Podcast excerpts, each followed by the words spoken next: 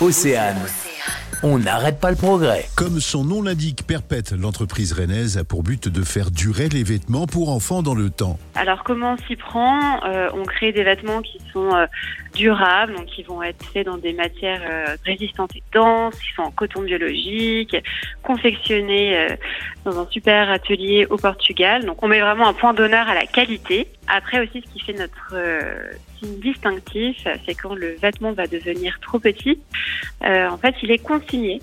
Donc, euh, on va proposer à nos clients de leur euh, reprendre euh, gratuitement le vêtement. En échange, ils vont recevoir une consigne qui va être graduelle en fonction de l'état. Donc, quoi qu'il se passe, le client va recevoir au minimum 10% du prix euh, neuf du vêtement et euh, ça peut monter jusqu'à 40% euh, du prix neuf.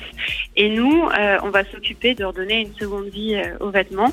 Donc soit euh, il va être revendu sur notre site en seconde main euh, tel quel, ou soit nous on va euh, effectuer des réparations ou même le, le transformer, donc ce qui s'appelle de l'upcycling. Nathalie Parmentier, cofondatrice de Perpète avec Sandra Eto. Toutes les 6 à 8 semaines, de nouveaux arrivages de vêtements de seconde vie sont en ligne. Et justement, euh, mercredi prochain à 21h sur le site de Perpète, donc perpète.co, il va y avoir à 21h une nouvelle mise en ligne de seconde main. Perpète est aussi sélectionné au Trophée européen de la mode circulaire. C'est la dernière ligne droite avant le résultat final pour soutenir l'entreprise rennaise. On peut voter pour notre projet euh, sur le site des trophées européens de la mode circulaire. Tout le monde peut voter jusqu'au 17 novembre. Exactement.